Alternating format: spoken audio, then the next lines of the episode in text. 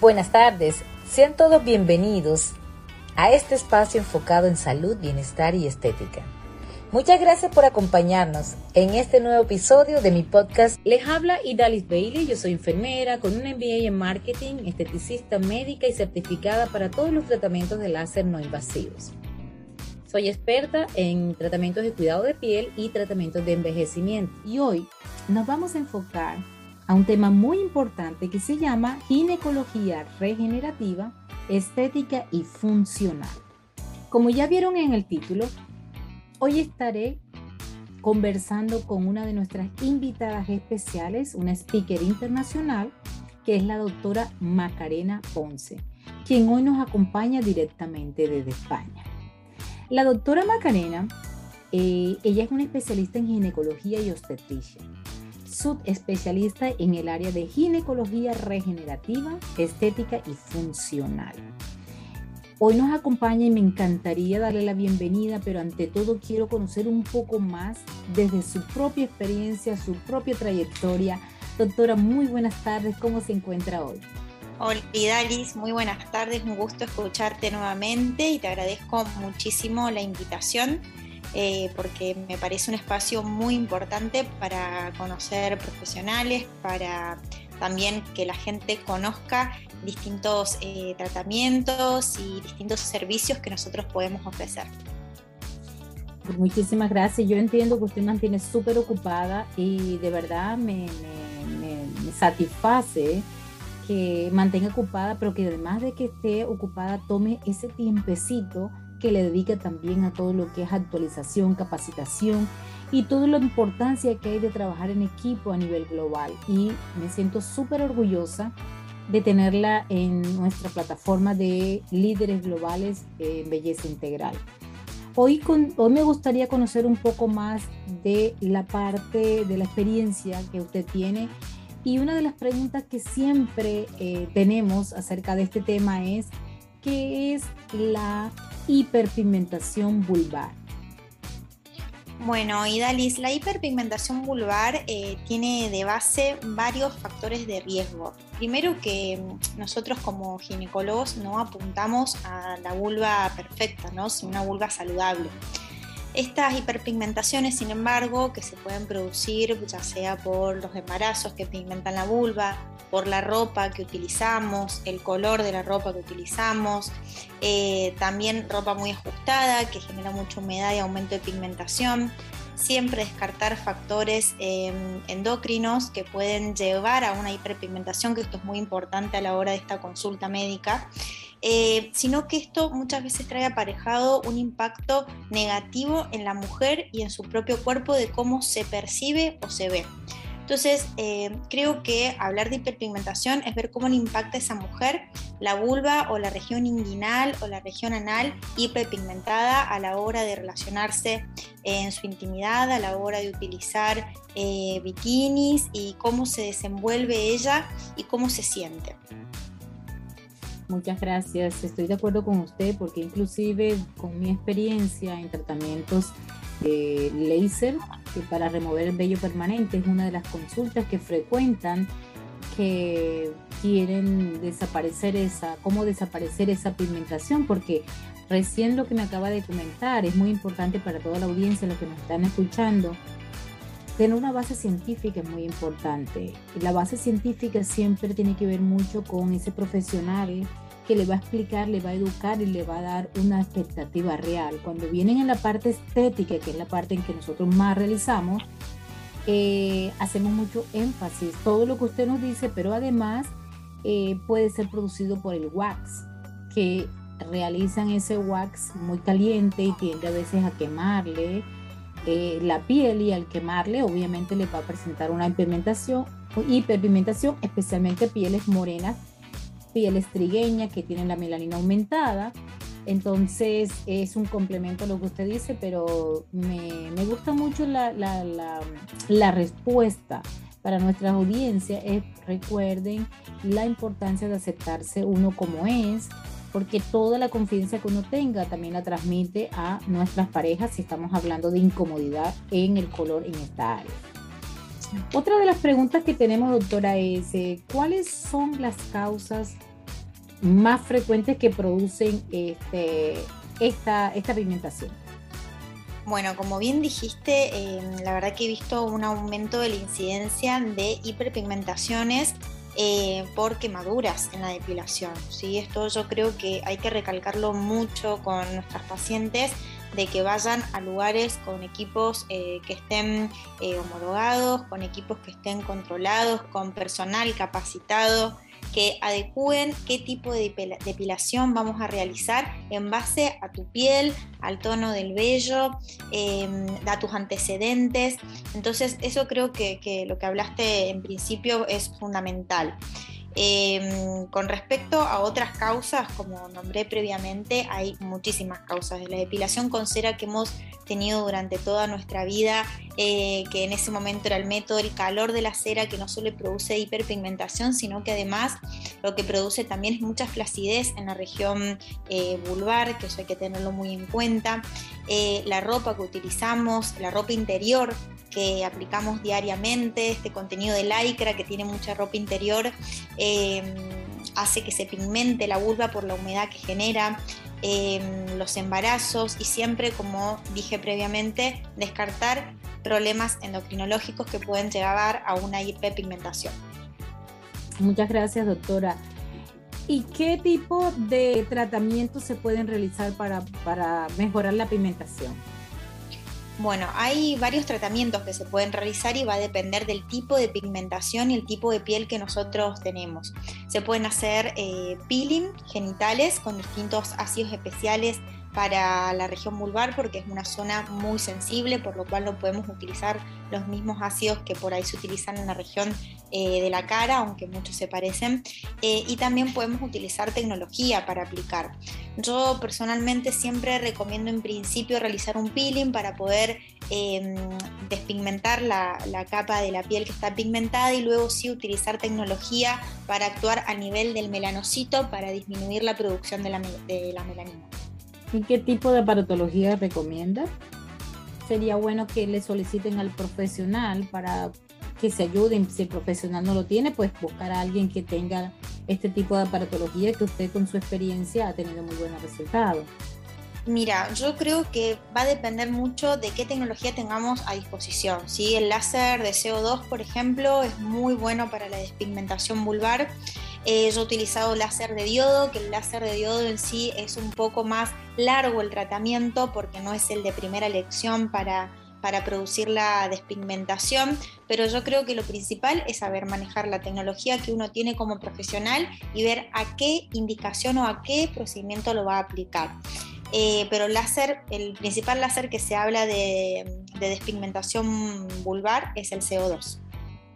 Muchísimas gracias, doctora. Es tan, es tan importante este tipo de, de podcast y los networking que hacemos, también entrevistas, porque nuestra idea está enfocada en poder trabajar con un equipo multidisciplinario. Por eso le hice énfasis qué tipo de tratamientos o de tipo de tecnología usted usa como para que usted pueda referirnos o la podamos referir a usted, pero siempre eh, eh, buscando el beneficio de nuestros pacientes, que al final del día es lo que nos satisface, ofrecer un buen resultado y también mejores beneficios para nuestros pacientes.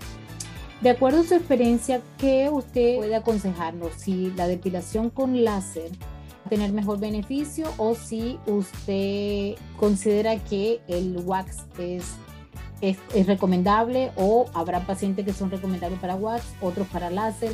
¿Qué piensa usted acerca de todos los sistemas de depilación que después de los 15 años todo el mundo está buscando para solucionar y mejorar su, su, por la parte higiénica, estética? ¿Cuál sería uno de los mejores métodos que usted recomienda? Mira, yo recomiendo Idalis primero ver qué tipo de, piel tiene. Siempre recalco mucho eso porque no se puede generalizar qué va a ser el beneficio para, cada paciente. Eh, la depilación láser nos ha servido muchísimo. Eh, más allá que nos ayuda un poco la despigmentación, también nos eh, ha beneficiado mucho en pacientes que tienen eh, por el tipo de depilación que han utilizado. Entonces, esa incidencia ha disminuido mucho la depilación con láser. En la, con mi experiencia le cuento, la depilación con láser ha sido uno de los mejores diría yo, sistemas para, para la depilación porque le ha dado una tranquilidad a estos pacientes de facilidad de vida, tanto la parte higiénica como también la parte estética. La pigmentación inclusive también le ha ayudado bastante. Entonces fue, fue lindo pues también conocer su opinión, pero para seguir fortaleciendo y concientizando a la audiencia de la importancia de la depilación con láser. ¿Cómo, ¿Cómo usted crea esa conexión con sus pacientes, sabiendo que esto es una parte muy íntima, es una parte que les cuesta mucho expresarse o comunicarse? Y para que el paciente tenga esa confidencia y poder llegar donde usted, ¿cómo puede abordar esta, esta parte médica, pero que el paciente se sienta cómodo cuando vienen donde usted a buscar cualquier tipo de tratamientos de eh, ginecología, pero más estético que ginecólogo directamente? Mira, yo creo que la base de cualquier ginecólogo en general, independientemente si hace más la parte estética o general, es la empatía que uno tiene con sus pacientes. Eh, ponerse en lugar de lo que está pasando, nunca juzgar lo que siente, nunca em, hacer como que lo que siente la mujer em, es una tontería, por decirlo. ¿Por qué te vas a poner mal porque tenés pigmentada la vulva? Así no es grave, o a todas las mujeres lo tienen. Para cada mujer es eh, su proceso eh, y por algo va a consultarnos, por algo va a a nuestra ayuda. Entonces creo que guiarla, ponerle objetivos eh, también que sean reales, de no mentirle a nuestras pacientes con objetivos que no vamos a conseguir. Eh, creo que acompañarlas en el proceso es una parte fundamental de no hacer el tratamiento y decir, bueno, listo, mm, no, nos vemos y sino hacerles un acompañamiento, ver cómo se sienten después. Creo que, que el proceso está en la primera consulta, pero después durante el tratamiento y posterior al tratamiento para hacer nuestro controles y que ella se sienta acompañada y contenida. Para mí eso es fundamental para todos mis pacientes. Me llama la atención esa parte porque eh, vos sos una médico totalmente joven, pues se puede decir que la nueva generación. Este... Parezco más joven de lo que soy. Claro, es una doctora totalmente joven y me encanta cómo, cómo, cómo cómo te comunicas y me imagino que es la misma forma como te comunicas con, los pacientes. Me gustó mucho una del conversatorio que tuvimos que está muy enfocada en lo que es la parte preventiva. Hablamos siempre que la medicina tradicional era más curativa y llegaba el paciente y de una vez hacerle una pequeña examen, análisis y de una vez es prescripción médica. Eh, la tendencia y siendo inclusive yo siendo enfermera y teniendo años estar en esta en la parte de la ciencia lo voy a decir, yo, no, no, no, me gusta tomar una medicación, no me gusta, o sea, tiene que ser algo muy, pero muy necesario para yo tener que tomar un medicamento. Y esa es la tendencia hoy día de, a nivel global, los pacientes no quieren tomar medicación. Entonces es muy lindo cómo podemos trabajar y promocionar todo lo que es la medicina preventiva a través de una educación. Entonces, esta parte, háblame un poquito más de esto porque lo manejan muy lindo y la gente que nos está escuchando, es muy bonito que identifiquen respetando todos los profesionales, por supuesto, pero es bueno que la gente también identifique un poco toda esta nueva generación y nuevas oportunidades de cómo mirar la salud y cómo prevenir. Creo que la medicina cartesiana eh, ha quedado un poco de lado en general para todos los médicos. ¿sí? Creo que tenemos que, así como nos actualizamos con cursos y nos actualizamos con técnicas, también tenemos que actualizarnos en, cómo va el mundo cambiando y en cómo se van desarrollando ciertas enfermedades eh, que por una cuestión de que no prevenimos. Entonces, por ahí no, no sé si estoy tan de acuerdo con el tema de no tomar medicación. Hay, hay medicación que hace falta, pero no medicación de decir, bueno, tomo un antiinflamatorio porque me duele, tomo, eh, no sé, estoy no quiero tomar hormonas porque eh, le tengo miedo, creo que hay que informar. Eso es lo principal, que la gente esté informada, eh, que sepa que ante ciertos síntomas tiene que consultar o ante cierta edad tiene que consultar. Eh, nosotros las mujeres vamos cambiando mucho a lo largo de nuestra vida. Eh, todo nuestro organismo a partir, incluso antes de los 35 años, empieza a haber un déficit hormonal y que trae muchísimas consecuencias, además de dejar eh, de menstruar, ¿sí? Entonces, creo que darle la información a las pacientes y decir, a ver, me pasa esto, me pasa lo otro, y puedo generar un plan de alimentación, de ejercicio físico, de balances hormonales, de vitaminas, que van a ayudar a que nosotros, a ver, el proceso de envejecimiento no se detiene, pero hay que ver con qué calidad nosotros envejecemos, prevenir osteoporosis, prevenir hipertensión, problemas en la memoria, problemas en concentración, en nuestro ejercicio físico, en la parte muscular. Creo que tenemos que apuntar a eso y no solamente lo hacemos con un tratamiento, sino con el estilo de vida que decidimos llevar. Estoy de acuerdo, estoy de acuerdo especialmente en el estilo de vida. Hoy día prevalece mucho la calidad de vida y la calidad de vida tiene que ver mucho en buscar una salud balanceada.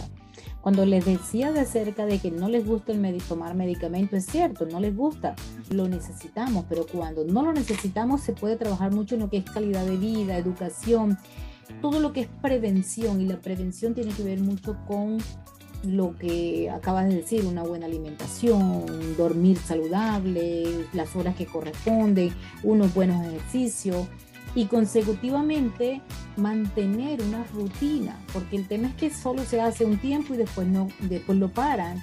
Entonces esa inestabilidad tampoco te va a favorecer para mantener esa calidad de vida. Entonces sí es importante eh, tener en cuenta hoy día la medicina nueva, pero la medicina nueva es más enfocada en prevención, que tiene mayor beneficio que la medicina de hace muchos años, que era curativa, esperando que la persona estuviera enferma para poder solucionar.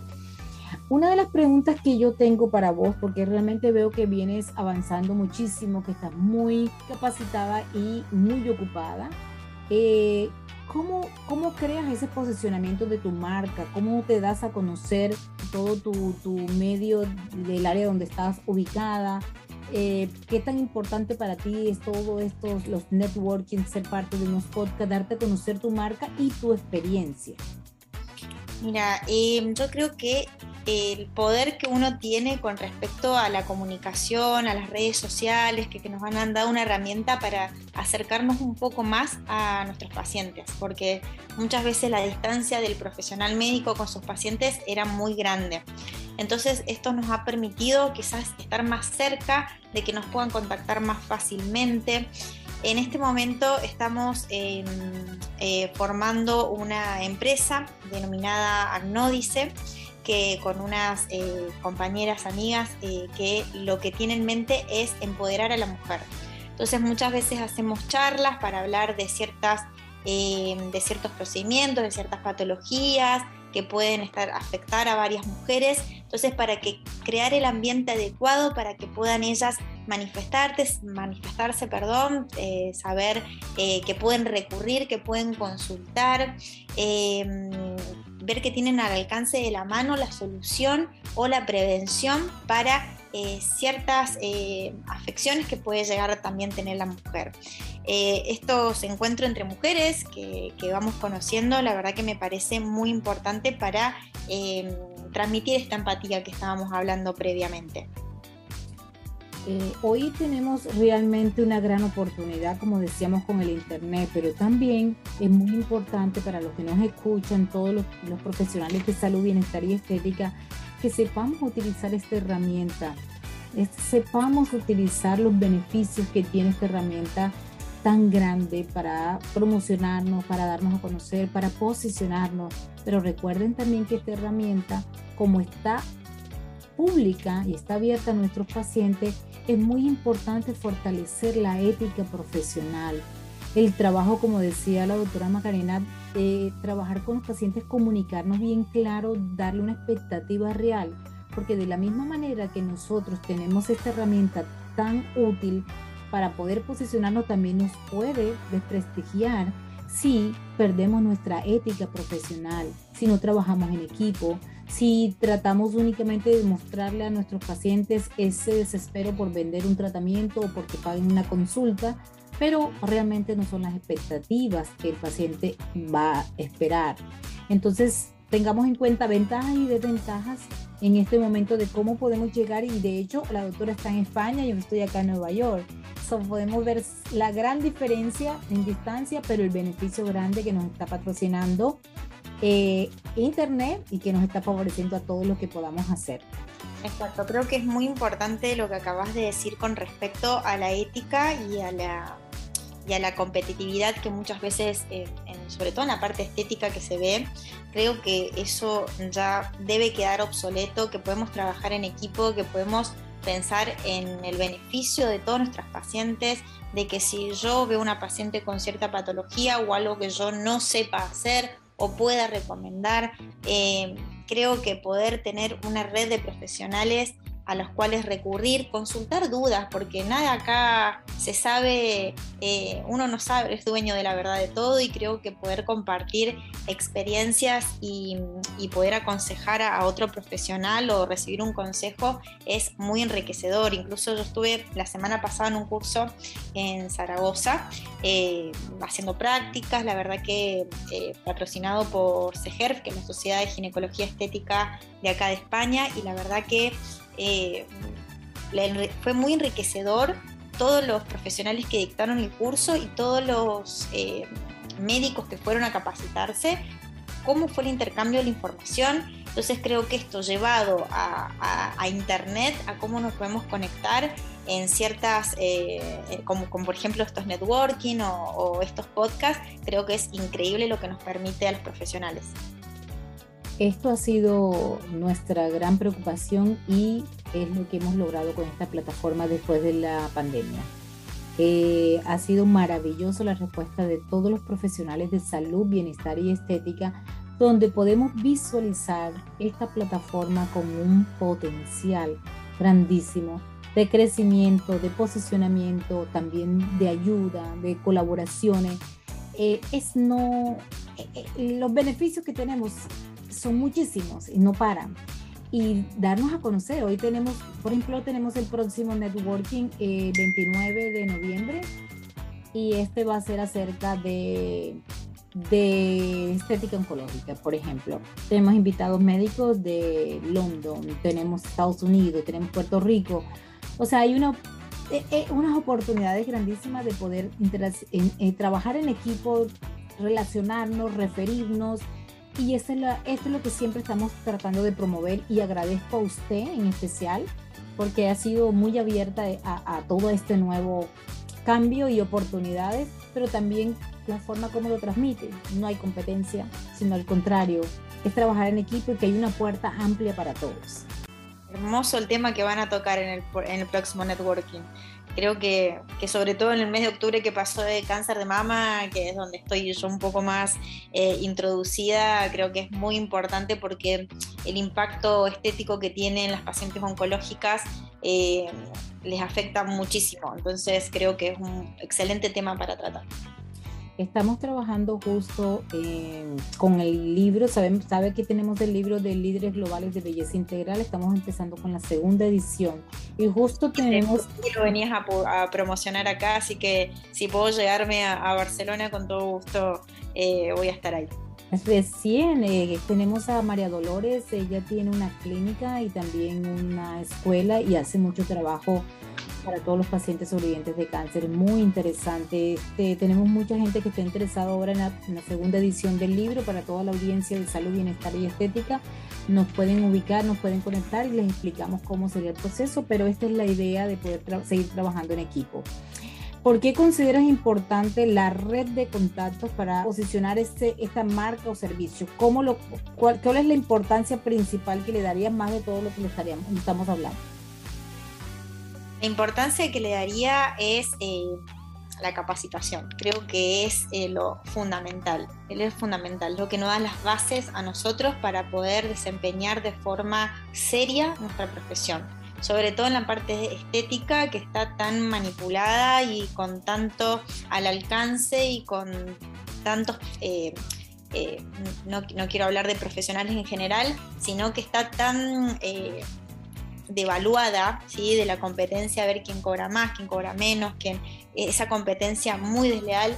Creo que dar este ámbito de investigación, dar este ámbito de profesionalismo, de que nos podamos contactar, de, preguntas que podamos llegar a realizar, eh, creo que lo que han hecho con esta red es fundamental y para posicionarse uno y dar a conocer también su punto de vista y su experiencia eh, como médico o como profesional de la parte estética.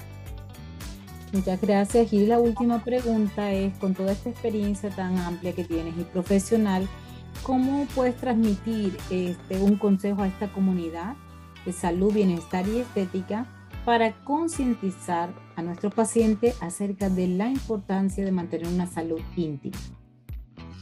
Importancia de salud íntima. Eh, es un capítulo amplio, muy amplio. Em, creo que eh, para una buena salud íntima, en principio eh, hay varios tips que se pueden, que hay que dar en la consulta, sobre todo con la parte higiénica. ¿Por qué? Porque las mujeres se obsesionan con la higiene vulvar, se obsesionan. Y mm, tenemos que tener en cuenta que nosotros no debemos higienizar la vagina, la vulva es la parte externa y la vagina es la parte interna. Entonces que ella es una genia como nosotras, se puede autolimpiar solita, entonces no debemos eh, alterar el pH que va a generarnos infecciones, que es la consulta más frecuente que nosotros tenemos en ginecología que conlleva a muchísimas patologías posteriores que van eh, a dificultarnos los tratamientos. Em, el uso de la ropa, que estábamos hablando recién al principio, el uso de la ropa de, que no sea de algodón, el uso de eh, ropa muy oscura o muy ajustada, que eso nos aumenta mucho la humedad. Eh, tratar de utilizar hidratantes adecuados para la zona de la higiene vulvar, los jabones adecuados para la vulva según la edad, no es lo mismo la edad reproductiva que la edad posmenopáusica. Eh, también tener en cuenta eh, la sequedad vaginal, que muchos pacientes empiezan a ponerse vaselina, aceites y demás, que eso no son buenos para la vulva, siempre consultar a un médico, cuidarse con campo de látex o preservativo, eh, todo favorece a la salud íntima y sexual. Muchísimas gracias para todos los que nos están escuchando. Recuerden siempre, son consejos de una experta en esta área y una profesional con muchos años de trayectoria. Si tienen preguntas, cualquier pregunta que tengan la pueden ubicar aquí en el podcast. Voy a dejar todas sus redes sociales, que es arroba doctora.macarenaponce. Y también tiene, la podemos ubicar a través de arroba Global Integral Beauty. Cualquier pregunta adicional nos pueden contactar a nosotros también para transferirle o referirle a la doctora. Pero ante todo agradecemos su espacio, su tiempo, porque está tan ocupada y haber tenido esta, este privilegio de tenerla en este podcast para que ustedes eh, también puedan aprovechar y conocer de su experiencia. Muchísimas gracias, doctora. No, eh, gracias a vos, Dalis, por la invitación y un gusto verte y espero que pronto podamos eh, estar de nuevo en alguna conferencia o networking para que pueda participar toda la comunidad. Muchísimas gracias, ¿por qué no? Y probablemente después podemos hablarlo del libro, por si le interesa la segunda edición del libro. Hay muchas oportunidades, pero hay que seguir porque no podemos parar. Todos los días tenemos oportunidades nuevas para trabajar en equipo. Que tenga una linda tarde y muchísimas gracias. Un beso grande a toda nuestra comunidad y nuestra audiencia de eh, Hashtag Gracias. Saludos, chao.